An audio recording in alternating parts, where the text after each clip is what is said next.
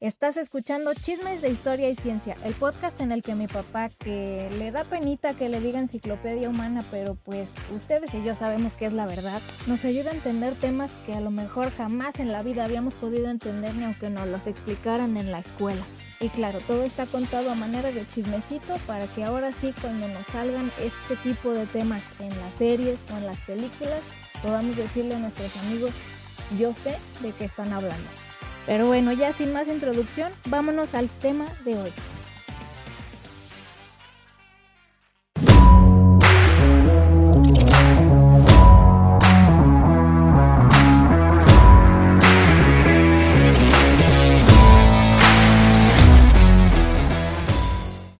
Hola, hola, ¿qué tal? ¿Cómo están? Bienvenidos a nuestro episodio número 127 de Chismes de Historia y Ciencia. Yo soy Rubí Navarro y a continuación... ¿Cómo estás, princesa? Muy bien, ¿y tú? Bien, mi pequeña preciosa. Hoy andamos en dinámicas, haciendo apariciones especiales, así que no se la esperaban, ¿verdad? Aquí traemos la novedad. Bueno, para los que no nos conozcan, como se les dijo en el intro, pues somos papá e hija. Y pues aquí lo que venimos es a chismear, platicar cositas de historia, de ciencia. Y pues mi papá eh, es el que trae la información chida. Y pues aquí nos ponemos a, chismear de, de, a lo mejor, a veces dando versiones que no tan oficialmente nos dan en la escuela, ¿no? Tratamos de hurgar un poco más allá. Y bueno, el tema de hoy si vieron el título, probablemente a muchos se les vaya a hacer desconocido. Como, ¿quién es este güey o por qué me quieren hablar de él? Ah, está chida la historia. Va a ser de esas historias que ustedes no sabían que querían escuchar. ¿A poco no? Yo creo que sí, ¿eh? Es más, estoy seguro que sí, porque es un personaje que. Un gran personaje que realmente estoy sorprendido de por qué no ha tenido esa proyección, por llamarlo de una manera, ¿verdad? Como, pues como mexicano y, como personaje que, dicho sea de paso, todos los países deseamos tener un personaje que muestre una calidad humana que, sea el orgullo de tu nación, ¿verdad? Exacto. Ah, pues ya hay un spoiler de por qué es importante. Hizo cosas muy, eh, a lo mejor no eran acciones así como gigantescas o, heroicas como en el sentido eh, tradicional de la palabra, porque casi siempre pensamos en los héroes haciendo cosas muy grandilocuentes y oh, arriesgando su vida y aventándose eh, con una bandera envuelta. Pero este personaje hizo a lo mejor de poquito en poquito cosas que eran muy importantes en su en su totalidad, ¿no? Y bueno, ya sin más spoilers, yo creo que ya es momento de empezar con el tema. Muy bien. El día de hoy no hablaremos sobre el Oscar Schindler mexicano. Hmm. Hablaremos sobre el Gilberto Bosques alemán. Órale. Ande, güey. Gilberto Bosques, eh, Gilberto, Bosques nació en, en Huaxtla, en Puebla el 20 de julio de 1894. E, él, él era, pues, una, una persona de una familia eh, del tipo medio, raro en ese tiempo, porque estamos mm, hablando de una época prerevolucionaria. Y no había mucho, mucho... ¿Eran pobres o ricos? Pobres o ricos, No, no había... Eh, clase media. Clase media, no era algo muy raro. Y ellos eran como clase media. Ok. Pero una clase media, también de esa clase media rara, que leían mucho. Oh. La mamá, por ejemplo, la mamá de, Gilberto Bosque, Bosque Saldívar, este, bueno, su, la señora Saldívar le inculcó mucho a Gilberto las lecturas de Guillermo Prieto, de mm, Riva Palacios, de, otros este, autores de otros autores que pues entre prosa y poemas, desde épicos, heroicos hasta históricos, pues él leía mucho de eso. Entonces, y la mamá era quien se lo inculcaba. Entonces de ahí que, pues que no es algo eh, común para la época, para la época, ni para el país. Exacto. Entonces, este, eh, él, él, en 1903 estando en Huaxtla, este, hay una especie de, no una especie, literalmente un grupo de, personas de la región, de la, del pueblo. Eh, hay, una protesta eh, de campesinos y de obreros gritando, muere el mal gobierno, eh, abajo la dictadura. Este, entonces su papá, su papá, se lo llevó a que, lo, a que viera eso. Órale, formándole sus ideas. Entonces, dice él, dice Gilberto Bosques, bueno, dijo Gilberto Bosques, ya falleció, que, que eso para él fue como una especie de, ¿cómo llamarlo? Como un llamado, como una especie de, de bautizo de, de, fuego, de un, de a, partir de aquí esto, a partir de atrás es otra cosa. O sea, él fue realmente algo que lo, que lo impactó de tal manera que se dio cuenta que él había nacido para ser revolucionario y que se había y que se había y que había nacido para formar a las personas y que había nacido para darle algo a su sociedad. Entonces, eh, él ya, eh, ya ven, sucede la revolución. Cuando él, cuando está en la revolución, no se acuerdan, en uno de los capítulos, en el primer capítulo de la Revolución Mexicana que, hicimos, hablamos sobre la familia Azuela, sobre Mariano Azuela, ah, sí. que, fue inclusive murió poco antes de que, de que entrara el 20 de noviembre eh, Francisco y Madero a la capital. Eh, él un día antes, 19, 19 de, noviembre para ser específico, Mariano Azuela fue asesinado en su casa. Mariano Azuela y sus hermanas eran se puede decir, los artífices eran los protagonistas, eran los intelectuales de la revolución en Puebla. Y la familia Bosques Aldívar tenía mucha amistad con ellos. Entonces, ah. para Gilberto Bosques fue un, algo impactante que alguien a quien él admiraba muriera, pero muriera por la revolución que ya estaba en camino. Esto es algo que también a él, lo impactó. Entonces, entonces, este, él ya para ese tiempo él ya estaba en una escuela normal. Él está, eh, estaba eh, para estudiar como para ser maestro. para ser maestro, y realmente le gustaba.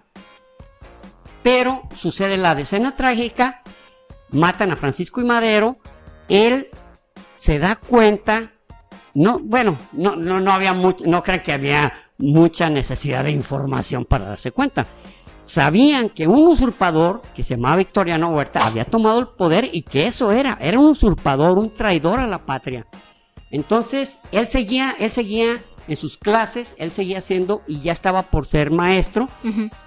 Y es depuesto en 1913 Victoriano Huerta y para ese tiempo una de las personas que, también fue alguien que participó de, eh, mucho, mucho con él a su lado, no en ese momento, pero sí, este, era, este, mm, bueno, eh, un personaje que, le, que, quería mucho a Venustiano Carranza y que, le, y que hizo que eh, este Saldívar este, le, tuviera pues como mucho precio, ¿no? Entonces, él se hizo, él, se, él se hizo este carrancista, se puede ah. decir. En 1914, si se acuerdan también lo, relatamos, bueno, no, no les voy a decir si se acuerdan, es, perdón, se oye mal eso. Más bien, en, el relato de la Revolución Mexicana, en su primer capítulo, hablamos de una invasión a, Veracruz por parte de los norteamericanos. Entonces, en esa invasión, muchos eh, voluntarios fueron a defender a México, ah, cierto. a Veracruz, y entre ellos fue Gilberto Bosques, se, incorporó pidiendo permiso al, magisterio para poder asistir a defender la patria ante la invasión norteamericana. Que esta se debió, como ya, eh, bueno, no, me voy, no voy a andar en el asunto. En un compromiso que se ha echado este Victoriano Huerta y que los norteamericanos pues trataban de impedir y trataban de que cumpliera otro tipo de compromisos. Entonces, se resolvió finalmente ahí mismo cuando, cuando los que estaban en el poder en ese momento, que, que, prácticamente el poder estaba flotante. Había salido Victoriano Huerta, había huido del país y no teníamos un presidente en forma, teníamos personas que sustituían al presidente. Fue cuando En ese momento, eh, el ejército carrancista, ya en, 1915, en el Congreso de Aguascalientes, ya ven que se formaron una serie de grupos, y unos de, y, Victoriano, eh, Victoriano Carranza, eh, perdón, Venustiano Carranza, ah. Venustiano Carranza, perdón, perdón, perdón. Este, Venustiano Carranza habló de que había que hacer una nueva constitución y que había que integrar un Congreso constituyente. entonces, para ese momento ya, eh, eh, ah, el personaje este que le decía yo que les inculcó mucho cariño a, Carrancista, a, este Gilberto Bosques, se, llama, se llamaba Isidro Favela. Isidro oh. Favela, bueno, para darles una idea, Isidro Favela no era cualquier perico de los palotes. Isidro Favela era un gran, un gran diplomático, pero era también anarquista comunista. estamos hablando de principios de la revolución, había muchos. Inclusive, como les, como les, eh, él, fue nada menos, nada más compañero de, de Rubén Reyes, creo, era compañero de José Vasconcelos, ah, gran pensador, y eran alumnos de Justo Sierra, que Justo Sierra fue en su momento el gran maestro de muchos de los grandes pensadores políticos de la época. O sea, les hablo de pensadores políticos, ¿no? ¿Por, ¿Por qué? Porque hay una diferencia. No es lo mismo hablar de Emiliano Zapata, que era un tipo que tenía muchas ganas de que se hicieran ciertas cosas, a tipos que tenían un cerebro, perdón, perdón, estoy diciendo algo incorrecto, alguien que tenía ya estudios, alguien pues que tenía ya un, intelecto, un, digamos, un peso intelectual, pues, de relevancia.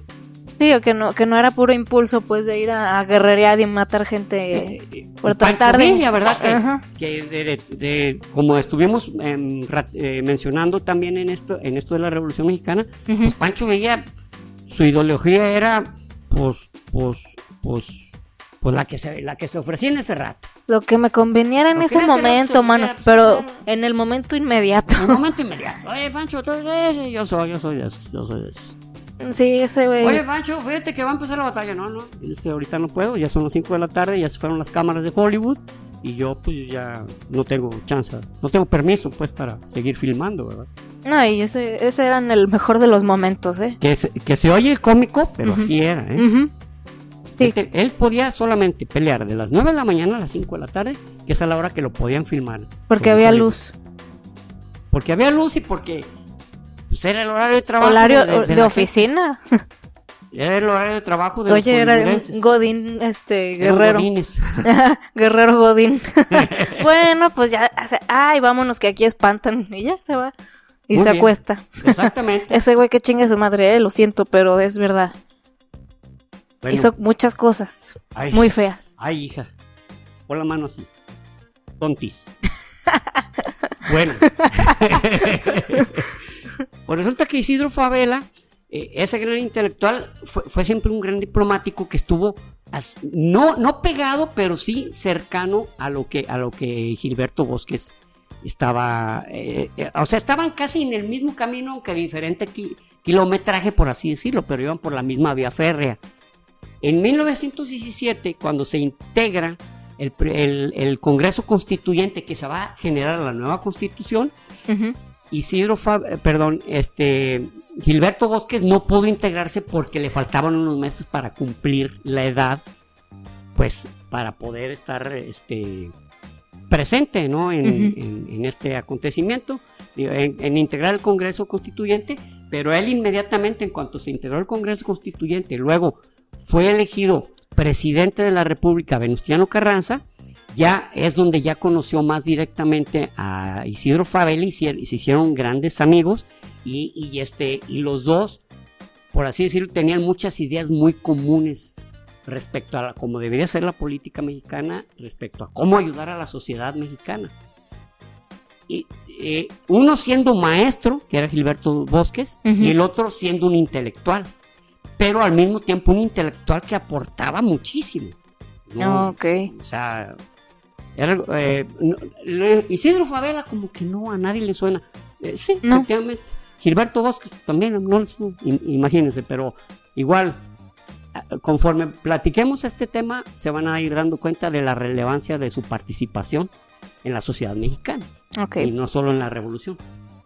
Entonces, eh, eh, Gilberto Bosques se, vuelve, se, vuelve ya, genera un congreso, un congreso este, por encargo ya del mismísimo Venustiano Carranza, mm. para que se haga un congreso de, de pedagogía, como para que la educación fuera socialista. La educación fuera socialista, fuera, primero, que la educación fuera obligatoria, fuera gratuita, este, fuera socialista. Obviamente, pues laica, o sea, al ah, ser socialista, pues tenía que ser laica, no, que, no tenías que aprender Nada de religión. Nada de religión a fuerzas. A menos que fuera un colegio y que pues son colegios de jesuitas, pues igual, pues sí te van a dar algo de eso.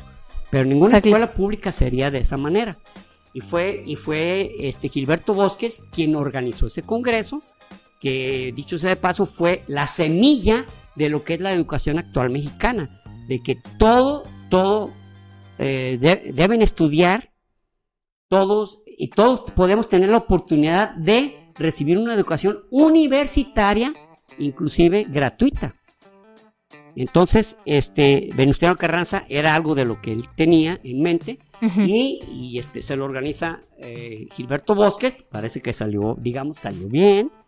En 1920 es asesinado Venustiano Carranza y del 20 al 21, este, Adolfo de la Huerta, diferente a eh, este, Adolfo de la Huerta, duró un año de presidente y y los que tuvieron oportunidad de ver el capítulo, el segundo capítulo de la Revolución Mexicana, Adolfo de la Huerta era un gran presidente, lástima que duró un solo año. No solamente era un gran presidente, era un gran pensador, era un tipo que apoyaba mucho la educación y era en sí mismo un artista, él, era barítono, él era ah, barítono, era multiinstrumentalista, era poeta y era un gran, gran comprometido con la revolución. Entonces, eh, en, el año, en el año, en 2021, eh, perdón, en 1921, ahí te encargo que con lo de las fechas, ¿no? Que En 1921, ah, este, llega a la presidencia, eh, perdón, este, Álvaro Obregón. Y Álvaro Obregón era, ¿cómo les puedo, cómo les puedo decir? Era un secreto a voces que él había mandado matar a Venustiano Carranza. Oh. Él tenía muchísimo apoyo. Recuerden que, que, tres, tres, este, había tres políticos poderosos, bueno, de, alto nombre, sonorenses, que ah, precisamente eran Calles. Eh, ah, Plutarco Elias Calles. Elias Calles, era Álvaro Obregón y el otro Adolfo de la Huerta, los tres sonorenses. Ok. Pero con la diferencia de que, de que Álvaro Obregón eh, había sido un gran, no había sido, en ese momento todavía era, pero ya no se estaba dedicando. Era un gran militar, era un gran estratega. Él, él, es más, él hizo que se retirara Pancho Villa. Ay, bravo. Que no dio una con él. O sea, no hubo una batalla que siquiera le, le hiciera sombra. Wow. Era un gran estratega, pero también era muy ambicioso. Y cuando él llega a la presidencia, este, empieza ya a fraguar cómo volver a ser presidente. Y estaba, por así decir, por así decir, conduciendo a Plutarco Elias Calles para que le allanara el camino para que él volviera a ser presidente después de Plutarco Elias Calles. Ah, ok, ok. ¿No se acuerdan de eso? Sí, sí. Entonces se levanta en armas Adolfo de la Huerta contra, eh, contra, contra la idea de, su, vamos, su lema de lucha era sufragio efectivo, no reelección. Y este compa, pues como que ya estaba sintiendo, en 30 años, Porfirio Díaz duró y se sentía necesario. Ajá. Este güey tenía una presidencia y ya se sentía necesario. O sea, y antes los periodos presidenciales, cuando inició con la nueva constitución, solo duraban cuatro años ahorita ya duran seis. Fue a partir ah, de, cierto. Fue a partir de Lázaro Cárdenas cuando empezaron a durar seis años. Que, bueno, no sé, ¿tú qué opinas? A mí la verdad se me hace mejor el sistema que tiene Estados Unidos. ¿Que, se puede que, que son cuatro y te puedes reelegir una vez. porque siento que en cuatro años es como, si eres muy malo, no es suficiente tiempo para que la cagues tanto. Pero si eres bueno, entonces te pueden volver a reelegir y en ocho años ya puedes hacer algo a mí, a mí significativo, pues. Inclusive, inclusive, este, eh, los franceses, fueron cinco. Ah, órale. Y te pueden volver a reelegir. Sí. Pero ellos se pueden reelegir dos veces. Ah, ok. Mm, bueno, antes más, ¿eh? Pero eh, eh, cuando estaba François Mitterrand, ah, sí. después de que salió él porque estuvo tres periodos, ya a partir de allí dijeron, ah, ¿saben qué? Ya dos. ¿Para qué tanto? tampoco. Pero bueno, este, François Mitterrand es todo un personaje, ese merece un capítulo aparte. Yes.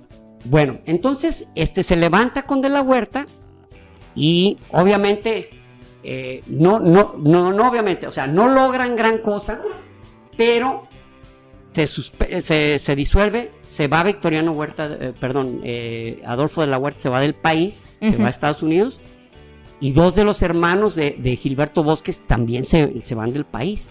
Gilberto Bosques se queda y no le hace nada. No le hace nada. No le, Ay, este cabrón andaba. No, no. No le hace nada. Y al contrario, se convierte en diputado federal por, su, por, por Puebla. Ah, ok. Y en ese momento ya Isidro Favela ya era su cuatacho. Yo supongo que por eso fue. Porque Isidro Favela nunca perdió la relación con. Aunque sí, cuando estaba Victoriano Huerta, sí era acérrimo enemigo y estaba buscando la manera de que lo tumbaran. En ese momento sí. Porque en ese momento había una. Eh, bueno, cuando Victoriano Huerta no solamente el haber usurpado la presidencia, sino el haber asesinado de la manera más cruel, más terrible, más, no sé cómo llamarlo, a veces no encuentro las palabras para decir, o sea, porque fue muy, muy, de una manera muy cochina, como mataron, por ejemplo, Gustavo, a, Gustavo Amadero. Ah, cierto, sí, estuvo muy culero. fue una manera, al irlo matando, irlo torturando de la peor manera, etc. Bueno, el caso es que lo, odiaban a Victoriano Huerta. Chet. Entonces, pero ya acá eh, con, Álvaro Obregón, Álvaro Obregón pagó caro el, querer, el quererse volver a reelegir. no el volver a reelegirse, porque finalmente es una redundancia. Más bien reelegirse. Ajá. La pagó caro. En México, desde, la que, desde que inició la revolución, todos aquellos que han querido reelegirse han sido asesinados, no, no han pasado. Ande, pues es que se les dijo. Inclusive eh, eh, Victoria, este eh, Venustiano Carranza en algún momento llegó a pensar que, ay, pero no. Muele. Álvaro Obregón, lo mismo. Plutarco Elías Calles se curó en salud, pero hizo algo diferente, que ahorita les platicamos, que también ya lo, lo debieron haber visto en nuestro capítulo de la Revolución Mexicana. 1923 se casa, se casa este eh, Gilberto Bosques, este con María Luisa, eh, bueno, no recuerdo ahorita su apellido. Este eh, y, ya hacen una pareja muy, pues muy estable, muy bonita. Los dos, los dos eran maestros, los dos eran, eran normalistas, tuvieron tres hijos, un hijo y dos dos mujeres su nombre y llevaban una excelente relación, de esa relación en la que en la que se apoyan pero eh, absolutamente, ¿no? Entonces, este mm, esto lo traigo a colación porque pues, pues posteriormente lo que, lo que sucedió. 1927, este, eh, es asesinado Álvaro Obregón, porque en 1926 había salido la ley la ley, este, ya en 1926 estaba de presidente Plutarco Elías Calles. Ah, ok. Entonces sacó la ley Calles, que fue, que dio inicio a la revolución cristera, que aquí, aquí en la ciudad de Patlán, Jalisco, fue uno de los meros centros neurálgicos de la, de la revolución cristera, que el mismo gobierno federal trató de borrar de la historia. Todo esto lo sacó a colación un francés, un francés que se llama Jan Meyer, que yo tengo inclusive tres o cuatro libros de él. Y bueno, porque va, a tener su propio capítulo la, la Revolución Cristera. ¿Saben por qué no lo hemos sacado? Porque de aquí de la ciudad hay mucha gente que conoce sobre la Revolución Cristera y, va, va, a ser un tanto, digo, ya lo estoy diciendo de manera pesimista, pero yo sé que así sucederá. Va a ser un tanto incómodo que al dar a conocer el capítulo, oye, no hablaste sobre este, no hablaste sobre este otro, este otro era más malandro que, bueno, este otro era más bueno que, malandro. Va a ser inevitable, pero así va a mm, ser. Pues sí. Y no podemos... Sí, pues es que estando como quien diría en el epicentro de las cosas, pues va a haber más gente que estuvo más cerca de, tuvo familiares que les contaron de primera mano, que o que estuvo, que pudo investigar. Eh, pues ir a los que lugares, su propio abuelo estuvo y, que, un tío abuelo lo mataron y es inevitable, ¿no? Sí, pues va a haber más información, pues está, está cañón. Pero, pero así será, o sea, nos vamos a, como dicen, pondremos el pecho y asumiremos lo que las consecuencias. Inclusive es probable, luego lo voy a conversar con Rubí, de a lo mejor traer una persona que le ha dado mucho seguimiento a la, a la Revolución Cristera y que sabe mucho. Probablemente lo tengamos invitado, pero probablemente. Entonces, bueno. Así es. Eh, este, la Revolución Cristera, la ley Calles, entonces tuvo que recular tuvo que recular este ya después calles con esto de, ¿por qué? porque ya hizo un trato con el con, el Vaticano y donde se eh, le dijeron no ya nosotros aplacamos a la gente vénganse muchachos ya bájenle ay pero fíjate que están diciendo entonces bájenle que después eso resultó ser algo terrible porque se cometieron actos criminales debido a que la iglesia no previó no previó las traiciones que iba a recibir Pero bueno, el caso es que, bueno, fíjense, para, como un dato curioso, este, eh, en 1921, este, eh, había, recién estaba, estaba todavía calentita la, revolución bolchevique. Entonces, pues claro. México, México, a través primero por Venustiano Carranza, que ya en ese momento ya había muerto en 1921, pero desde 1918 se había enviado ayuda a los bolcheviques. Cierto. Y en 1921 se les volvió a enviar. De hecho, México fue el único país que le envió alimentos, alimentos a, ¿A Rusia. A, Rusia en ese momento, en la Unión Soviética. Wow.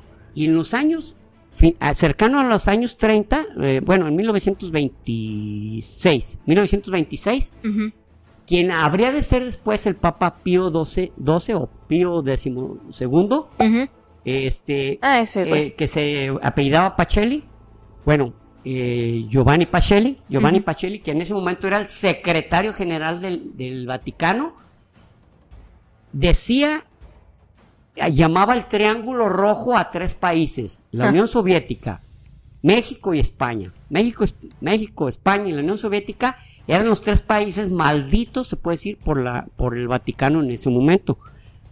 Y ese nombre, el Triángulo Rojo, se lo puso Giovanni Pacelli, que después fue el Papa Pío XII. Que era un hijito de la que Tiene, que le tenemos ahí sus bueno, le tenemos ahí una historia que no va a ser muy agradable para muchas personas, pero pues desgraciadamente para la humanidad sí es importante. Sí, es lo que es. es lo que es. Entonces, eh, eh, la, Unión Soviética, pues en ese momento estaba recibiendo. Y eh, en 1900, el, 1930, mm, ya, ya este Plutarco las Calles, curándose en salud, ya, ya no puso ya no se volvió a reelegir ni nada de eso. No, no, no, no. Puso a puras personas que eran de su, se puede decir de su confianza o que, este, que fue el Abelardo Rodríguez, eh, que fue el otro era, bueno, fueron tres personas que duraron dos años cada uno, como decían, ay, este cuatro no lo hace. A ver, eh, salte si quieres y, y ahorita ve, ve, vete a la Secretaría de asuntos de, Marcia, de, de Marte y de Saturno, de los dos. ¿De los dos? Sí, de los dos. De los dos. Es indispensable. Júpiter, a mí siempre me ha gustado ese color azul. Lánzate, chingmari. Lánzate también por Júpiter. Júpiter no es azul, pero bueno. Es, es como verdeoso, pero lánzate. Tú lánzate. Entonces, eh, esta, estas, eh, eh, estos presidentes que desgraciadamente decían títeres, pero eran más porque no los dejaba actuar. O sea, no era, no era muy fácil poder actuar bajo. Todo tenía que recibir la, la, la anuencia del presidente, que, del, perdón, no, no del presidente, ya no era presidente. Ah. Él había sido presidente de Plutarco las Calles desde 1926 hasta, hasta 1930. Ya era el gran, el gran jefe de la revolución. Era el Master of Puppets. El, max, el máximo, el máximo jefe de, la revolución. Entonces él ponía y quitaba. Y uno de sus eh, chalancillos por ahí, en ese momento, que se llamaba Lázaro Cárdenas, ah. le dice, tú vas a ser el próximo, pero inclusive hasta se burlaba de él. En el capítulo segundo de la Revolución Mexicana hablamos sobre eso. Cómo hasta lo comparaba y lo... Llega a la presidencia, este mm, Lázaro Cárdenas y pues lo despacha a Plutarco Elías al extranjero. ¿Sabes que te vas? Bueno, es más, ni él le dijo. Llegó un general y le dijo, en la madrugada vengo con usted, prepare sus cosas porque lo va se va a ir en un vuelo a Estados Unidos. ¿Y por qué?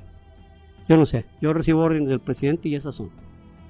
Mm, ya que tengan la oportunidad, le, ven ese capítulo de la Revolución Mexicana, el segundo capítulo. Bueno, el caso es que ya en ese, eh, eh, precisamente eh, el, en 1936, cuando entra Lázaro Cárdenas, empieza la, revolución franquista, no, no la revolución, sino la guerra civil española. sí.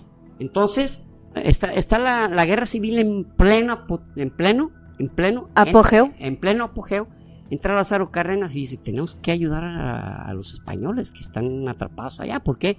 Porque había un, había un gobierno legítimamente constituido y otro llegó a usurparlo o a tumbarlo, que era Francisco Franco, ¿verdad? Los franquistas, lo que llamaban los franquistas. Y como ellos nos hicieron el favor de conquistarnos, hay que ir a, ayudar. Bueno, eh, en fin, yo tengo mi opinión al respecto. Yo creo que nos fue mejor con los españoles que se hubieran venido otros países. ¿eh? Sí, yo sé. Nos hubieran exterminado. Yo sé, solo se me hace así cura, pues, como poquito síndrome de Estocolmo, no sé. bueno, sí, me puedo sentir como un síndrome de Estocolmo, pero pues en realidad era. Eran los que hablaban español en, Europa y estaban sufriendo, ¿no? Pues sí. Entonces, eh, eh, Lázaro Cárdenas manda a un barco y se vienen muchísimos niños de España. Pero este, eh, em, em, empieza, eh, se empieza a fraguar también la Segunda Guerra Mundial, 1936. En 1937 llega Diego Rivera, Diego Rivera con, el presidente Cárdenas y le dice, oye, fíjate que hay un, a un gran político de la Unión Soviética que pues no, no le dan asilo a ningún país y quisiera que pedirle, señor presidente, que le diéramos aquí asilo. ¿Cómo, cómo es? ¿Cómo se llama? Se llama León Trotsky. Dile que se venga, aquí lo recibimos. Aquí le ponemos una casa, aquí, dile, que se venga. Sin más preguntar, sin más preguntar, ¿eh? O sea, hace... Agosto. O sea, ¿por qué? Porque era socialista y porque México... Eh, bueno, más bien esto, esto, esto se los quiero dar en, en la conclusión. Ok. Entonces, 1937 entra Trotsky y mientras tanto, este Gilberto Bosques estaba junto con, con este José Vasconcelos, crearon un grupo que se llama el Grupo Editorial Aztlán. El Grupo Editorial Aztlán eh, tenía una revista que se llamaba El Gladiador, otra que se llamaba El Libertador, otra que se llamaba eh, La Espada, otro que se llamaba Canal 13. Tenían todo un conjunto de difusión de información y, este y en ese momento eh, este un, gran político eh, Luis Luis Luis Ignacio Rodríguez le dice a Lázaro Cárdenas oye pues qué estamos qué vamos a hacer con los españoles y ahorita que se ve que esta cosa va a tronar va a tronar o sea le dice, ¿sabes qué? Este, pues hay que buscar un, alguien que sepa verdaderamente de diplomacia, de política, de conciliar, etcétera. ¿Sabes que yo tengo uno en la mente y te lo voy a traer? Se lo voy a traer, señor presidente. Claro, te lo voy a traer, Lázaro, ¿eh? ¿Eh, mi Cházaro? Yo te lo traigo. señor presidente. Entonces, eh, eh, uno de ellos era ah, precisamente Isidro Favela. Y le dice, mira, ¿sabes qué? Isidro Favela es un gran intelectual y era muy conocido Lázaro Cárdenas. Dijo, no, pues yo lo conozco. Dijo, este cuate es un súper comprometido. Entonces, cuando, cuando ya eh, este, eh, se, ¿cómo se llama? Eh, Alemania invade los sudetes. Los sudetes, este, ya dijeron, ¿sabes qué? Esto ya, esto ya, ya está, ya se coció. Mira, doblaron las manos los ingleses, que eran, que eran los máximos enemigos doblaron las manos. O sea, esto ahí viene, o sea, Hitler se va a expandir.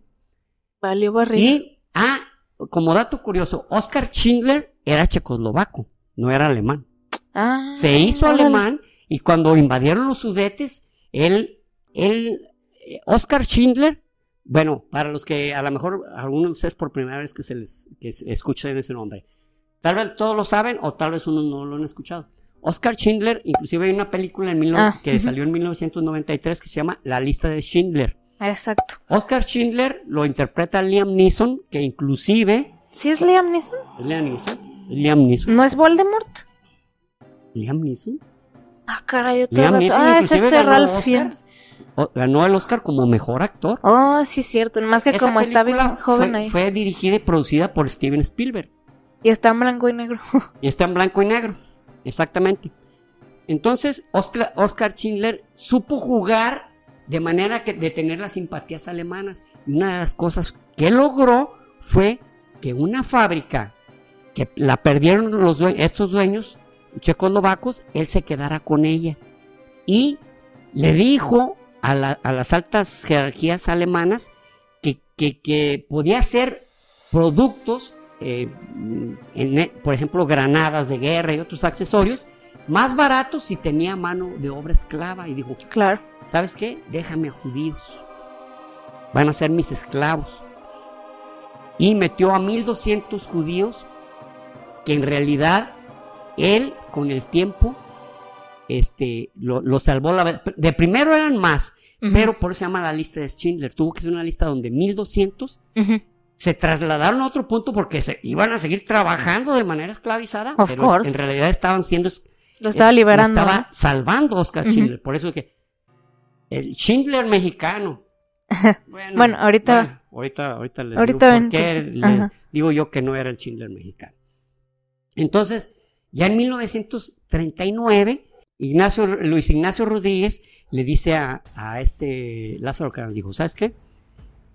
Tengo dos propuestas. Una es eh, mandar al Gilberto Bosques este cuate es un gran diplomático, es un gran, este, ¿cómo se dice? Eh, estadista, un gran conciliador.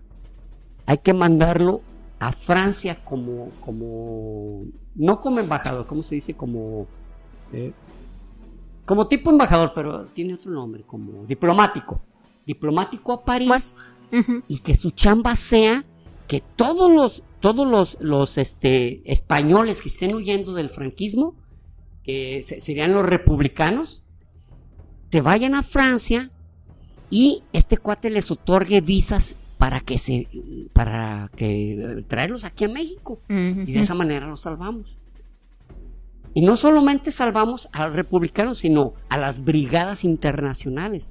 Las brigadas internacionales era un grupo creado por la cuarta internacional, por la por el Cominter, Cominter ah, ok. que en ese momento lo dirigió Stalin y que inclusive traía hasta su propio sello, porque las brigadas internacionales hicieron purga, una purga una vez de 500 personas que pues, disparó la cabeza porque eran sospechosos de a lo mejor ser espías o, o, simpatizarles el capitalismo u otra cosa. Pero las brigadas internacionales eran de muchísimos países. El líder, el líder, eh, no recuerdo su nombre, Jane, era francés, el líder era francés, y eran 60 mil. Y en la guerra española, en la, en la guerra civil española, este, mataron 15 mil, o sea, eh, se fue, pues un, alto porcentaje, se fue el 25% este, de, de, los, de, los, de las brigadas internacionales murieron en la guerra, en la guerra civil española. Entonces, pues era también importante porque los alemanes no los iban a tolerar, para los alemanes eran unos comunistas. Y en, otro, en otros países pues también eran otros cabrones apestados porque pues, anduvieron peleando por pelear. Pero en realidad la mayoría de ellos, la más gran mayoría, como en todo, o sea, hay grupos que sí son legítimos y grupos que son de conveniencia y grupos que van a ver qué obtienen. Pero en este podemos hablar de que las brigadas internacionales, aún creadas por la Cuarta Internacional, por el Comintern, si eran personas de varias partes del mundo que iban a luchar contra la injusticia, contra aquello que consideraban que beneficiaba a la sociedad. Pero al perder, eh, al, tomar Franco, Francisco Franco, eh, eh, al ganar la guerra en, en España, pues prácticamente circulando mis maestros, entonces, Lázaro Cárdenas nombra a Gilberto Bosques y este, llegan el primero de enero de 1939, llegan a, París. Ok. Y la guerra empieza el primero de septiembre. Y al empezar la guerra, eh, para esto, en ese periodo de tiempo, iban llegando de la guerra civil española llegaban con Gilberto Bosques en París y sí, les daba visto, pero no era mucho la, afluencia, digamos.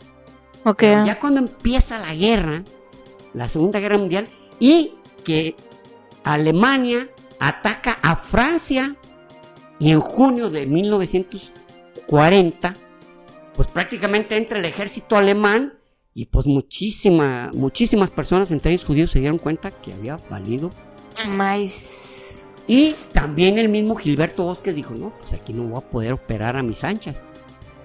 Y si, recuerdan, en, el capítulo sobre el Frente Occidental que hicimos sobre la Segunda Guerra Mundial, Francia se dividió en dos partes. En la parte norte era la, la, Francia ocupada, donde estaba París. Y la parte sur era el gobierno de Vichy, que, lo, que supuestamente el presidente era Pétain. Pétain o el general Petain, que, y que la capital estaba en Vichy, pero también ahí estaba el puerto de Marsella, que estaba en el mero sur y que estaba a un lado de Francia. Entonces, este, eh, en Marsella, pide, pide irse a Marsella, Gilberto Bosque, ¿sabes qué? Vámonos a Marsella.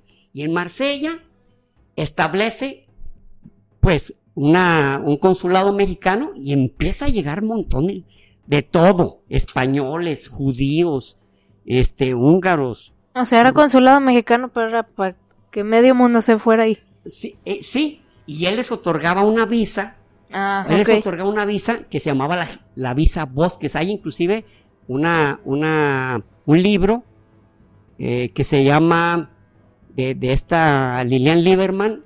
Ah, es más, perdón, no es un libro, es un documental que se llama Visa a la Libertad, de Lilian Lieberman. Si tienen la oportunidad, véanlo. Visa a la Libertad, Lilian Lieberman. Ok. Entonces, ella, descendiente de judíos que se salvaron. Ya. Entonces, Gilberto Bosques dijo, aquí vamos a recibir comunistas, republicanos, judíos, gitanos, todos aquellos que estén en peligro de ser asesinados por por el, gobierno alemán, aquí lo vamos a recibir, aquí. Entonces, en, ya inclusive desde los el año 34-35 ya Hitler ya había creado un, campo que se llamaba el eh, Sachsenhausen, Sachsenhausen, que era como una especie de campo de concentración modelo. Pero no, no, pues ojalá si fueran. No, no, tenían sus jardines, tenían sus Ay, qué bonito, Pero bonita, bonita, bonita. Y los lugares donde, pues donde prácticamente se la pasaban prisioneros. Pero con el tiempo, conforme avanzó la guerra, pues hicieron barracas y, y con frío, dormían tres en una misma cama, con enfermedades, con hambre, con tifo, etcétera. No, no, algo terrible. Entonces, por eso, por eso es que ya se sabía que venía. Claro. Entonces Gilberto Bosques este, empieza a alquilar barcos. ¿Saben qué? Alquilen barcos.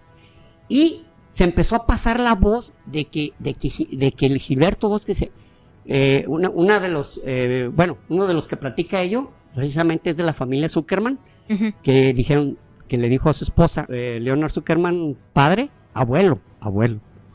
Digo el abuelo porque aquí hay uno, el, que se oye ahorita un gran periodista, es, es nieto de, ah. este Zuckerman. Órale. Digo, ¿sabes qué?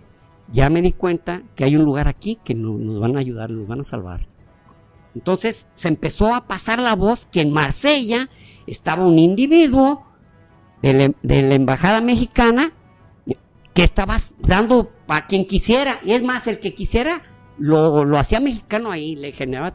Entonces, eh, había, por ejemplo, los judíos tenían el problema de que tenían que, y digo especialmente los judíos porque esto fue una medida de, de Elías Calles, Ah. De que el, del judío que quisiera emigrar a México tenía que cumplir una serie de requisitos, mostrar solvencia económica, de que se iba nomás a quedar un tiempo, cosas así. Como lo que te piden en Estados Unidos. Como lo que te piden en Estados Unidos. Ah. Entonces, Gilberto Bosques puso a personal, tenía 43 personas, todos, todos comunistas de Alemania y de Francia, estaban trabajando con él. Y el otro, el otro era este. Mm, ah, no, no, les hablé de, Luis, Ignacio, eh, Luis Ignacio Rodríguez, lo que hizo. Lo que hizo Luis Ignacio Rodríguez con Vichy, con el general Petain, fue decirle: ¿Sabes qué? Danos oportunidad de que todos los, los, los este, españoles que vengan aquí, nosotros los podamos llevar a México, a todos sin excepción, es de nuestro, claro, le estoy diciendo aquí en palabras llanas, le mandó pues un documento que iniciaba diciendo, es del interés nacional de la República Mexicana recibir etcétera. Entonces fue una buena maniobra y también fue una buena disposición del general Petain decir, ok, español que llegue, no lo vamos a registrar ni le vamos a pedir nada, le vamos a decir, órale, vete para México. Que era algo pues relativamente sencillo para México, pero con los judíos, híjole, había que... Entonces, lo que hizo eh, Gilberto Bosques fue, ¿sabes qué? Eh, varios de los documentos, aunque no los cumplan, ustedes agréguenle algo parecido. o sea, resuelvan, pero fuera, era tanta la afluencia de que aquí, por aquí nos podemos ir, que dijo Gilberto Bosques, puta, pues Se me fue de las manos este pedo. llegó Isidro Fabel y le dijo, ¿sabes qué? La plaza está llena, de Marsella, entonces pues, se, ve muy sospechoso. Claro. A ver, a ver, ¿qué regalan aquí o qué? ¿Qué vamos a hacer? Entonces renta dos castillos el, uno se llamaba el de y el otro el Reynaud. Y en esos dos castillos, que en uno cabían 800 personas y en otro 500, les, los llevaban mientras iban acá llenando. Pues estamos hablando de principios de los 40, imagínense, no había computadoras ni nada que pudieran hacer documentos en chinga, ni mucho menos impresoras, todo era máquina. Más ellos, más esto, o sea.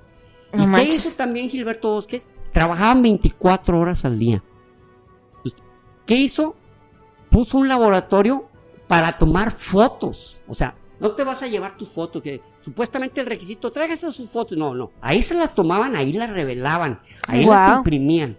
Luego tuvo unos cuartos donde a tipos les ponían bigotes, les pintaban el cabello, lo que se necesitara. No manches. ¿Por qué? Porque sabían, por ejemplo, los Zuckerman, los Zuckerman, pues eh, lo, que eran los Zuckerman y luego los, los abuelos de Susana Alexander, que es una actriz mexicana, este, comunistas declarados alemanes. Entonces, ¿qué hizo con ellos? Él, él, personalmente, Gilberto Bosques, se los llevó en su limusina, este, ¿cómo se llama? Diplomática, ah. y, los dejó en la escalerilla del barco para que se fueran. Dijo, ¿saben qué? No confío en la policía de, de aquí de Vichy de, los franceses ocupados y la Gestapo está por todos lados. Así que súbanse y los llevó hasta que se subieron. De ahí de Marsella viajaban hacia Casablanca y de Casablanca a Veracruz. Wow. Entonces, pues ya unos, oye, que este, que, no, pues este se apellida Gómez, pero y bigote falso, pues antes no, no, no crean que se hacían. Sí, no se veía realista. No se veían tan reales, pero igual les valían unos güeros y el cabello bien pintado, ¿verdad? Un amarillo falso. Ah, cabrón, pues. No, sí, este muchacho es, es español, es español. Pues bueno. Ah. Pues pásale, pues, ¿no?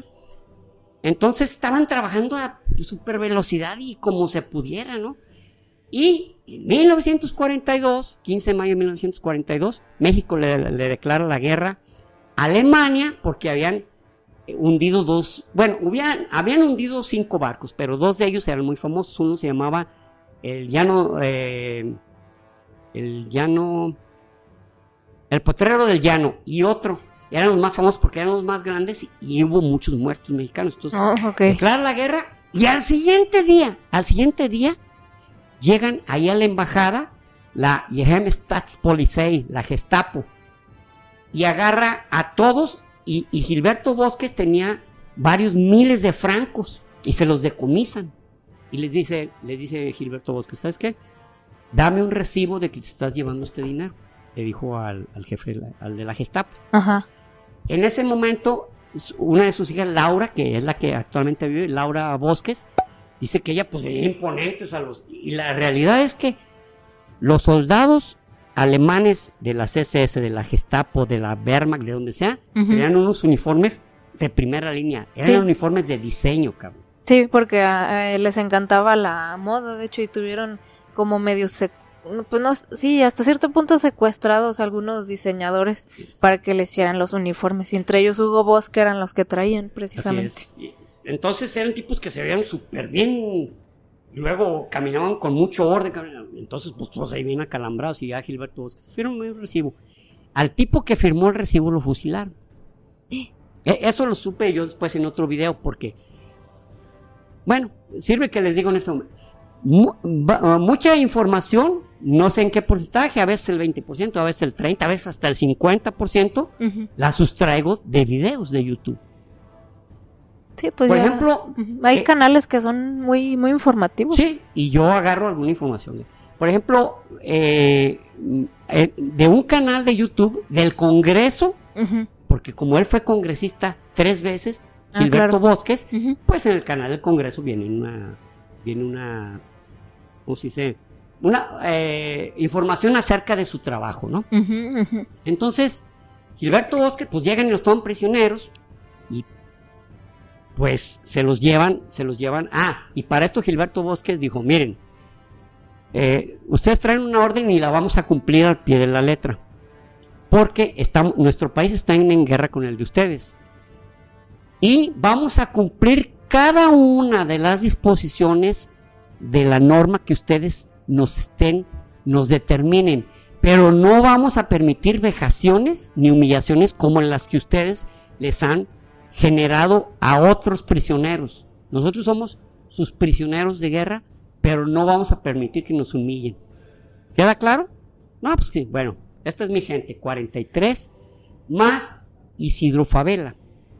Ay, los y más la familia de Gilberto Bosque, su esposa, María Luisa, su, hijo, su hijo Gilbertito, su hija Luisa. Luisita. Luisita, que, que, por cierto, hace unos dos años acaba de recibir de la UNESCO un premio que se lo entregó el PG, el, el, el presidente de la República se lo entregó a Laura Bosques. Órale, órale. Ah, dije, dije Luisa, ¿verdad? No, Laura Bosques. Sí, Laura Bosques. Ah, ok. que ya, pues ya está grandecita, ¿no? Entonces, este, pues se los llevan eh, a, a Alemania cosa que fue una violación, violación de, los tratados de Ginebra. Ah. Debían haber sido prisioneros en el mismo país donde fueron tomados. Entonces los llevan a Alemania, pero no les fue mal, porque fueron a un hotel que se llamaba el Bed, el Bed, Bergen. Bergen Belsen. no, el Bed eh, Godberg. Bed Godberg, que era un era un este, hotel muy bonito, inclusive en varias ocasiones Hitler, en muchas, pasó ahí sus veranos. Era un hotel muy, muy bonito. Y estaban cerca de la ciudad de Bonn. En la ciudad de Bonn habían varias fábricas y pues había bombardeos continuamente, pero, pero dice, dice Laura Bosques que nunca tuvieron miedo, que porque su papá dijo, no, no va a pasar nada, nomás no va, vamos a tener que estar encerrados en cuartos y todo.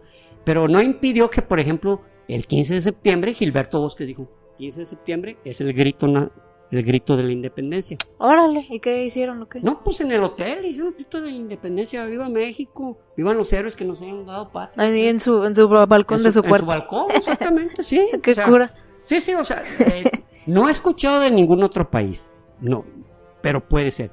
Pero México, en donde estés, todo embajador, diplomático, político, etcétera, etcétera, en todas, en, hasta en la ranchería más mínima de México, se da el grito de independencia y en el país que estés, tú como diplomático vas a hacer la ceremonia del grito de independencia. Oye, en la embajada de España bien incómodo, ¿no? ¡Hombre! ¡Viva la independencia, Gachupines! No, en España también, también, se, también se da y todo, ¿eh? O sea, no creen que...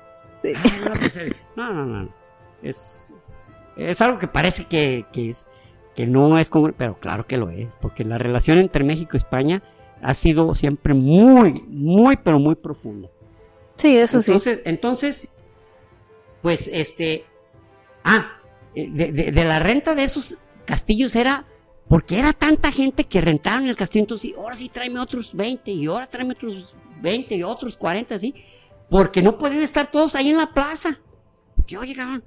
Y mm. en, en, uno de esos castillos, el de Reynó, actualmente quedó convertido en un castillo donde se llevan actividades que hacía, que hacía eh, los funcionarios de México.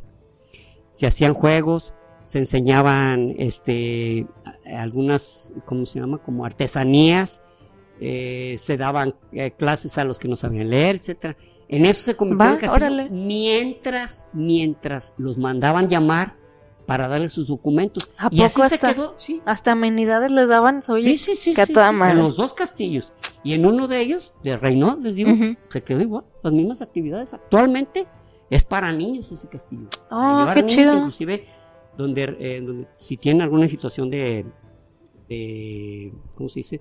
De, situación de, ser niño especial, ah, autistas o con síndrome de Asperger o o niños que no pueden tener, que tienen cierta discapacidad. Aquí vamos a tejer, acá vamos a colorear, aquí vamos, a leer, escribir. Se hacían mini olimpiadas. Acá vamos a aprender sobre el comunismo. hasta charrería, ¿Y todavía? aprender charrería? Esto es en México, es el deporte en México. ¿Y todavía lo hacen? Eso sí no sé.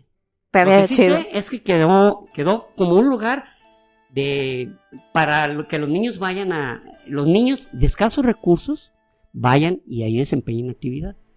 Eso quedó como herencia. Entonces, eh, ya eh, en, en 1944, específicamente en abril de 1944, regresa a México este Gilberto Bosques y es recibido por todos, por todos las, bueno, supongo que por la mayoría de las personas que por las que habían sido salvadas, salvó 40 mil, 40 mil más 1500 judíos. Schindler salvó 1200 judíos. Por eso les digo que no es el Schindler mexicano, es el Gilberto Bosques alemán. No es lo mismo salvar 50 mil que salvar 1200. Eran 40 mil más 40 mil más 1200, eran 42 mil, pongan. Ahora, este, Gilberto Bosques. No, pues sí. Gilberto Bosques, este, eh, eh, ya, eh, posteriormente bueno, hubo, también un diplomático salvadoreño que a través de Suiza salvó, hablan de 10.000 de 10 judíos exclusivamente, 10.000 judíos. Él se apellida Castellanos. Discúlpeme, lo voy, a, buscar porque se me hace grosero no decirlo. Se llamaba Arturo Castellanos. Él era, él era diplomático salvadoreño. Pero curiosamente él estaba en Suiza, lo mandaron para allá porque le estorbaba el presidente del Salvador en ese momento. Mm, ah, vete allá de, embajador a, Suiza. Y allí en Suiza se hizo amigo de un judío que le, que le, dio, le dijo cómo hacer para que a través de su embajada pudieran salir varios judíos. Sin que supiera el presidente de El Salvador, o sea, lo hizo bajo su propio riesgo. Y crearon documentos y crearon crearon hasta un departamento que no existía. salvadoreño que no existía. Hasta, y ya el presidente, entró un nuevo presidente y se dio cuenta y, y, ya los mismos gringos le dijeron, dale chance, cabrón, ha sacado muchísimo. Sacó hasta 10 mil. Hace poco hubo un reportaje que lo hicieron sus nietos y fueron a, Suiza y obtuvieron 1.400 documentos. O sea, probablemente eh, los que haya salvado hayan sido 1.400, pero como dice el Bad Yashem, quien salva una vida, salva al mundo entero. Y hablando del Bad Yashem, el Bad Yashem es una entidad que conmemora el SOA. El SOA es el holocausto. Mm, sí. Y al, señor Castellanos le dieron el premio justo entre las naciones. El premio justo entre las naciones se la dieron a Oscar Schindler también. Schindler cuando murió pidió ser sepultado en Jerusalén y él está sepultado en un cementerio católico que da hacia el monte Sión en Jerusalén. Y todo aquel que haya salvado vidas judías se le da el reconocimiento justo entre las naciones, pero no se lo han dado a Gilberto Bosques. Y la comunidad judía en México la ha estado peleando, pero el Yad Vashem, que es el que establece a quién se le puede dar, bueno, Tienes que cumplir tres requisitos. Uno, no ser judío. Dos, no haber cobrado ni un cinco por, por lo que hayas hecho por ellos. Y tres, que lo hayas hecho bajo tu propia iniciativa y tu propio riesgo, cosa que no hizo Bosques. Por eso no se lo han dado. Porque el gobierno de México le daba el consentimiento para que lo hiciera. Sí hizo cosas de su iniciativa como era eso de andar pintando y poniendo bigotes y sellando indiscriminadamente, eso sí lo hizo de su iniciativa. Pero, pero estaba, entonces el Yad Vashem le reconoció al gobierno mexicano completo. En general, ah, ok. Como justo entre las naciones, pero no, pero sigue habiendo muchas personas, porque lo he leído, que siguen peleando que, que, que se lo deben dar a Gilberto Bosques. Pero bueno, en fin, pues son, le voy a decir que son cosas Son maneras de verlas, ¿no? o sea, de ver las cosas. ¿cómo, lo puedes ver? ¿Cómo puedes afirmar que así debe ser o cómo lo debes negar que así debe ser? Es difícil, ¿no? Pero miren, por ejemplo, Gilberto Bosques, este, una calle en Austria se llama la calle Gilberto Bosques. ¿Ah, en serio? Sí. Oh, en Austria. perdón, en Austria, en Viena, Austria. En Viena, Austria. Luego, en Marsella hay una placa donde estuvo la embajada. Ah, ok, ok. De Gilberto Bosques. Luego, en, en 1900, perdón, 2013, Francia y Alemania crearon un premio, el premio Gilberto Bosques, a todas aquellas organizaciones o personas que hayan ayudado de manera legítima, bondadosa, a un beneficio a la sociedad, ya sean ONGs o una persona, lo que sea. Eso, desde el 2013, lo crearon, lo crearon los franceses y alemanes por su iniciativa. Wow. Luego, en 2015, Francia invitó a quien en ese momento era nuestro presidente, este Enrique Peña Nieto, porque se creó una estampilla, una, una estampilla postal con la, con la foto de Gilberto Bosques de Francia. O sea, esa oh, estampilla tiene un valor. Luego, este. ah, eh, hay una, bueno, hay pocas estatuas de Gilberto Bosques, pero por supuesto en el Congreso de Puebla está su nombre con letras doradas. Ok. Luego, en, en, este, en Berlín se creó un centro cultural que lleva su nombre. Centro Cultural, esto fue en el 2008, Centro Cultural Gilberto Bosques Saldívar. ¿Y así está en español? Sí, Gilberto Bosques Saldívar. ¿Sabe cómo lo pronunciaron? No sé cómo se dirá Centro Cultural, pero se llama Cultural del Centro. Gilberto Bosque Saldívar. Eh, ahora, ¿qué, se ha hecho sobre, sobre el bueno? Se ha, se ha hecho eh, una, una, una autora que se llama Anne Hegertz, Anne Hegertz creó, hizo, hizo un libro que se llama, o de paso, algo así como de paso. Ok. Y, y en 2018 se hizo una película francesa con ese tema de, esta, de esta autora que es que fue una judía salvada por Gilberto Bosques y que se Oh. volvió una escritora muy famosa y se fue, fue- ya no estuvo viviendo en México, ella ya estuvo viviendo en Europa, pero escribió esa- ese libro que se convirtió en película. Y esa película fue muy galardonada en Cannes, salió en el 2018, se llama Tránsito, de Tránsito, de Tránsito. Y luego se hizo un libro eh, ah, ya les había dicho, eh, Lilian Lieberman sacó ese reportaje, ese, ese reportaje de- que se llama Visa a la, a la Libertad. Y luego hay un libro de Mónica Castellanos. Mónica Castellanos es de origen judío y escribió un gran libro que se convirtió en un bestseller y que fue premiado, que se llama Las horas que nos robaron, aquellas horas que nos robaron.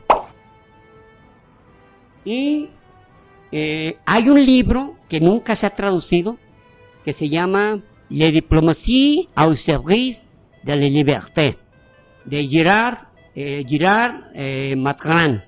Ese libro, pues el nombre, bueno, tal como lo dije, con un super mal francés, La diplomacia La al servicio de la al libertad. servicio de la libertad. Eh, ya- solamente quería hacer como una especie de conclusión respecto a esto. Así. Eh, definitivamente que Gilberto Bosques fue un gran, un héroe mundial al salvar tantas vidas a costa de lo que se necesitara, rentando, vascos, eh, rentando barcos, rentando unos lugares donde están las personas, cambiándoles la personalidad, llevándolas directamente a su barco, trabajando, teniendo a su personal sometido a horas y horas y horas sin parar. Y Lázaro Cárdenas, que de inmediato, cuando perdió Franco, cuando perdió, cuando no Franco, dijo, tráiganse a todos los españoles que se puedan. Y ya se habían traído, en un barco habían llegado un montón de niños, que se llamaban los niños de Morelia. Luego, Venustiano Carranza, Álvaro Obregón, que en el momento que se estaban muriendo de hambre en la Unión Soviética, mandan barcos de cereal. Miles, tal vez millones de toneladas de cereal o de alimentos. wow. Ujú. Con esto, yo eh, no quiero hablar de la pasividad de, de América del Norte, ni de América del Sur, ni de Centroamérica. ¿Por qué? Porque eran cosas diferentes. Mientras México acababa de pasar por una revolución donde se había muerto por el simple hecho de creer que fueras un traidor, o por estar luchando, o porque no había que comer te morías, o porque eras sospechoso de ser tal o cual cosa. Entonces, México desde que inició el siglo nació sufriendo una revolución que duró muchos años, que le hizo cambiar de muchas maneras legítimas, doctrinales, y mientras en toda Sudamérica, Brasil, Argentina, Colombia, Bolivia, era algo que pues igual estaba pasando, ¿qué podían hacer? Y la Segunda Guerra Mundial, pues igual, ¿qué se podía hacer? México estaba totalmente sensibilizado al sufrimiento. Ah, exactamente. E- esa es una gran diferencia.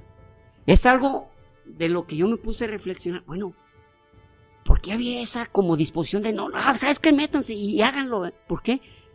Lo estábamos sufriendo en carne propia. Sabíamos que la Unión Soviética, después de pasar una revolución, toda la sociedad habría sufrido cambios de todo tipo.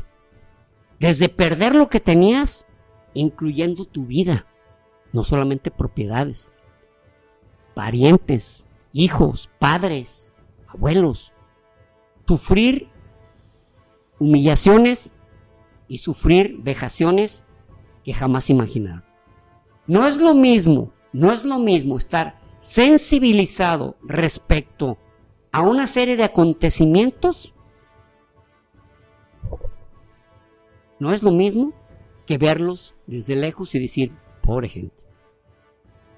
No es lo mismo involucrarse y decir, no solamente pobre gente, vamos a ver qué hacemos, lo más que podamos para aliviar el sufrimiento, aunque sepamos de última instancia que no lograremos hacer, no vamos a cambiar el mundo, como dice, como dice la canción de Ten Years After, no voy a cambiar el mundo, pero vamos a hacer lo más que se pueda por ayudar a aquellos que están sufriendo las consecuencias. Y para terminar, les voy a mencionar unos libros. Este libro que dice Enigmas históricos, en el último capítulo habla sobre las brigadas internacionales, que eran, quienes participaban.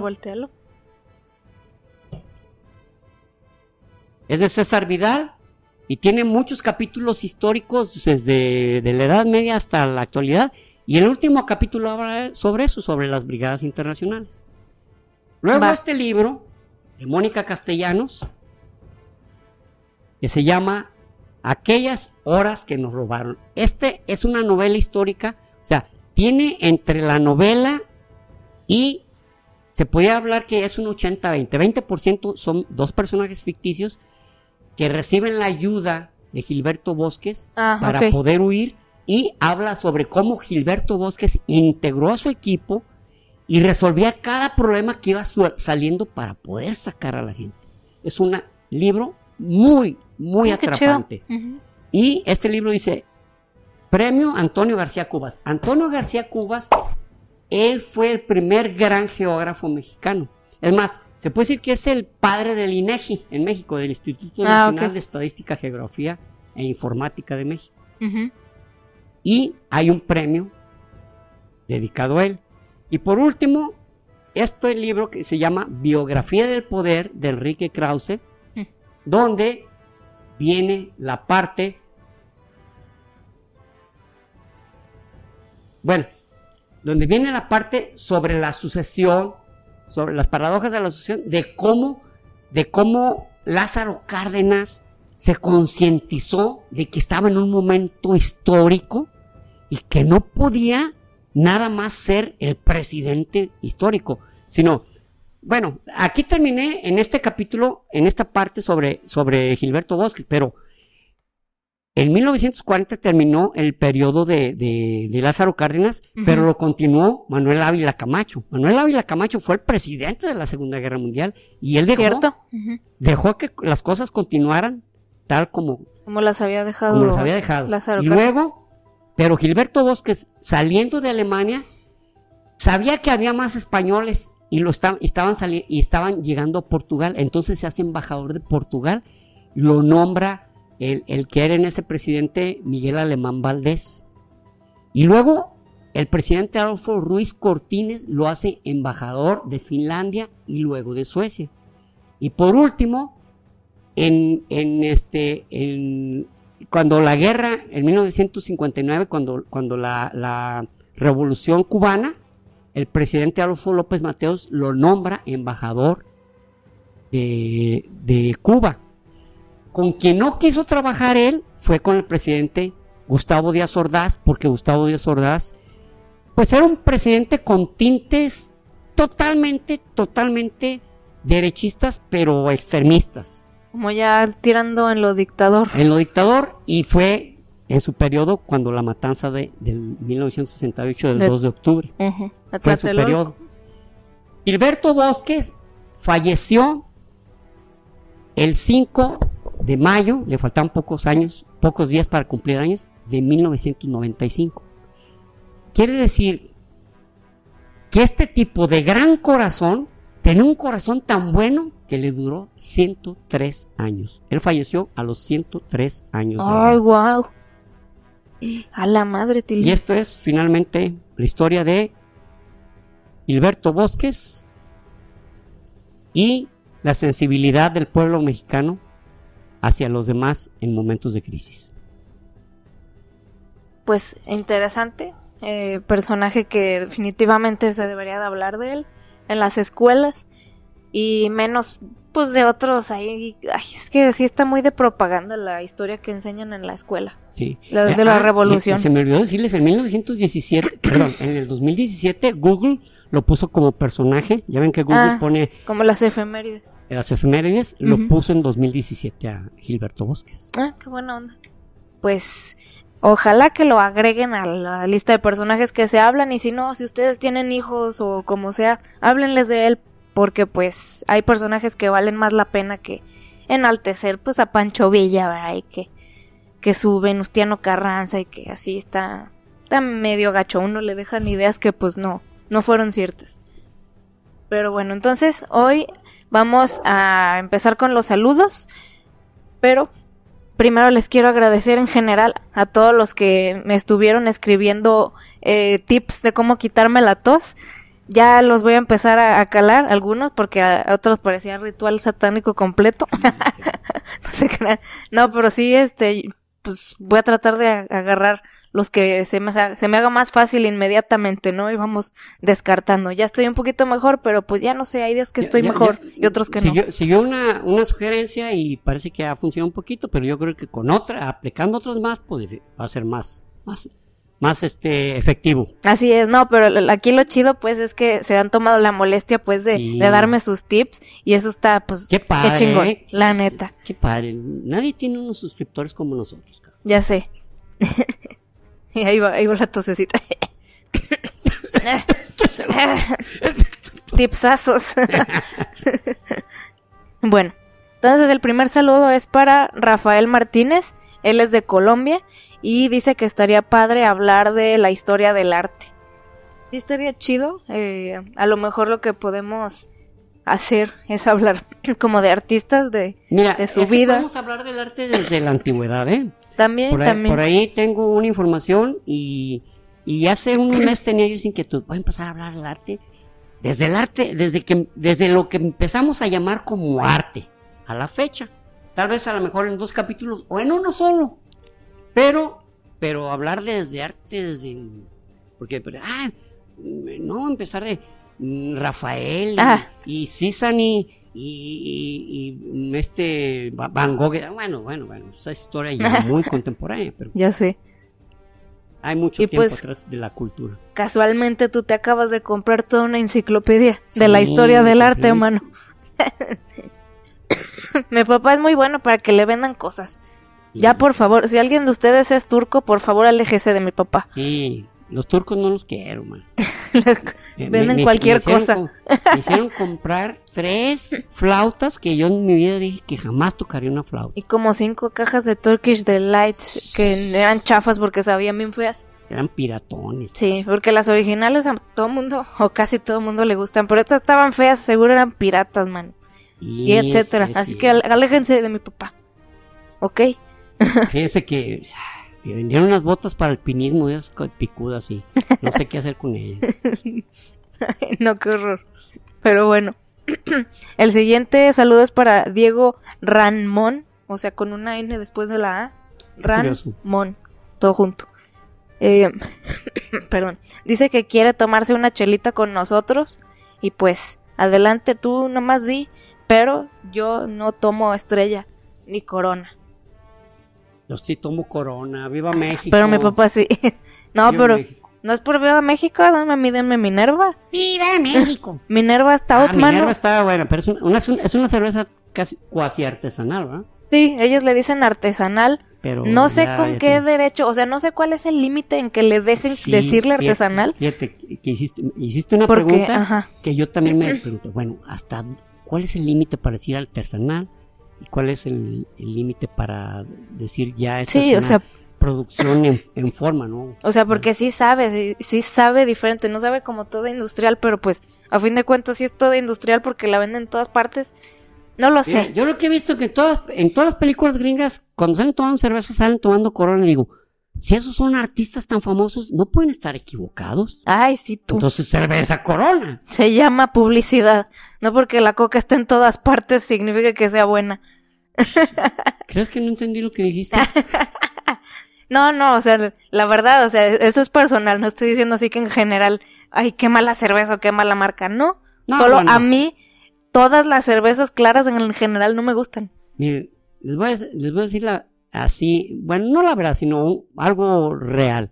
Ruby sabe tomar mejor que yo. ¿eh? Ella es más, ella más fácilmente distingue, distingue bebidas alcohólicas de unas de otras, cervezas y yo no, soy muy matanga para eso. No sé qué más está queriendo decir. pero lo, que estoy queriendo decir es que eres más conocedora.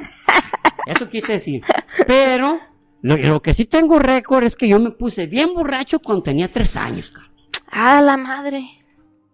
¿Con qué? ¿Con alcohol etílico? Oh, con la, con la botellita de brandy presidente de mi abuelito. Ah, ándale tú que roba chicos.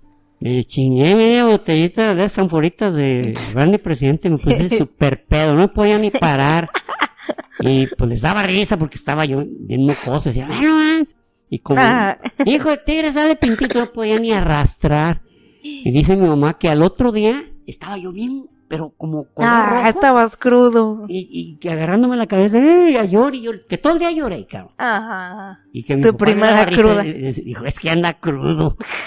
sí, güey, pinche resaca, pero yo no sabía lo que era eso. Y, no, no, había juguetes, mi alegría, mi primera cruda. Obvio. No, no manches. qué mala onda. Pero qué cura. Yo también dices que de chiquita me chingaba tequila, ¿no? El tequila, cabrón, se lo chingaba con una frescura, ¿no? Eh, pues también. Y no, y lo saboreaba, le decía, y se le ponían los ojos así rojitos, así alrededor. Pero pues ustedes me incitaron a ello, pues. Pues sin querer. es que me ponían tequila en las encías para que no me doliera. Pero pues un no. remedio casero, o sea, los niños empiezan a sufrir por la salida de los dientes.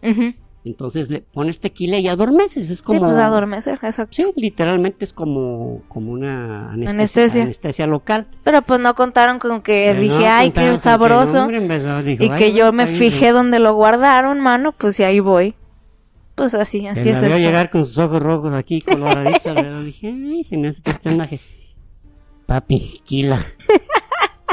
Y sí, fui, pero para, para ver que ya se lo estaba casi chingando todo. Eso era lo que me estaba avisando, no me estaba diciendo otra cosa. que, faltaba refilear otra botella. llenar otra porque esta ya está yendo. Pues, ¿qué es eso? Ay, no. Pero bueno, sí, sí, a tomarnos una chela juntos, Diego. Claro que sí, aceptamos. El siguiente es para Irvid Rubio. Eh, dice que ya casi escucha todos los episodios. Y pues qué chido. Qué bien, Irving. Ya que llegues acá, pues ya te va a tocar ver tu saludo. Gracias por escucharnos y pues qué padre que estés repasándolos todos. El siguiente es para Rodrigo Guasinger. Creo que sí. Bueno, así, así me, entendí yo. ¿Eres algo de Massinger Z? sí, ese es su primo. Eh, él es de Argentina y dice que siempre nos escucha. Entonces, saludos hasta Argentina, Rodrigo. Un abrazo, felicidades por ganar el mundial. Oye, felicidades, ¿eh? es una chulada. No, y otra cosa, no solamente ganó Argentina el mundial, sino que ya se integró a la élite de los que han ganado de tres campeonatos. Para ah, sí, cierto. Brasil, Brasil, eh, Italia, este, Alemania y Argentina. Ya están en la, en la creme de la creme. Así es. Eh, eso me acordó de un meme que salió durante el, mundial. Bueno, yo creo que no has visto los memes de, del Mister Increíble con cara normal y luego con cara de trauma. Pero bueno, el caso es que con cara normal y salía arriba la banderita de Argentina y decía, queremos ganar la tercera. Y normal, ¿no? Y luego en el, con cara de trauma, la bandera de Alemania, queremos ganar la tercera. no, por favor. que no, no, por favor. y bueno, ya el último saludo, bueno, es más agradecimiento para Ignacio Acevedo y su usuario es TKT Pan de Vida, todo junto, en YouTube, que ambos se mocharon en el gracias. Ah, muchas gracias. Nos dejaron cooperacha. O sea, ya en otros países que no entiendan estas palabras, nos dieron una donación monetaria eh, aquí en YouTube que se puede abajo del video. En la misma como línea donde está el like, donde, el compartir y todo eso, más a la derecha sale un corazón con un signo de dinero, adentro dice gracias. ese. Y déjame terminar. Un corazón con signo de dinero, o sea, eso está contradictorio, ¿no? El amor por ese amor o dinero, cabrón. Pero es porque dice gracias, es como, como ten. Yo sé, Ten esto en como por agradecimiento, no porque les estemos haciendo un favor, pero sé que algunos que lo han hecho, ustedes lo ven como un, este, pues sí, eso es como un pequeño agradecimiento o como un aprecio. Como un aprecio, trabajo, aprecio trabajo, exactamente. Exacto, y se siente muy padre. y pues sí nos ayuda bastante. Entonces, muchas gracias. Y pues nada, los que llegaron hasta aquí, ¿qué emoji nos van a dejar? Ah, eh, dentro de los emojis hay varios edificios. Está eh, la Torre Eiffel, dejan ah. la Torre Eiffel. Muy bien, entonces nos dejan la Torre Eiffel y pues los queremos mucho, ya saben. Suscríbanse si no lo han hecho, compartan, dejen su like y coméntenos porque pues eso nos ayuda mucho y aparte nos encanta estarlos leyendo. Muchas gracias. Nos vemos el próximo episodio. Hasta luego. Chao. Y recuerden, prohibido, dejar, de aprender.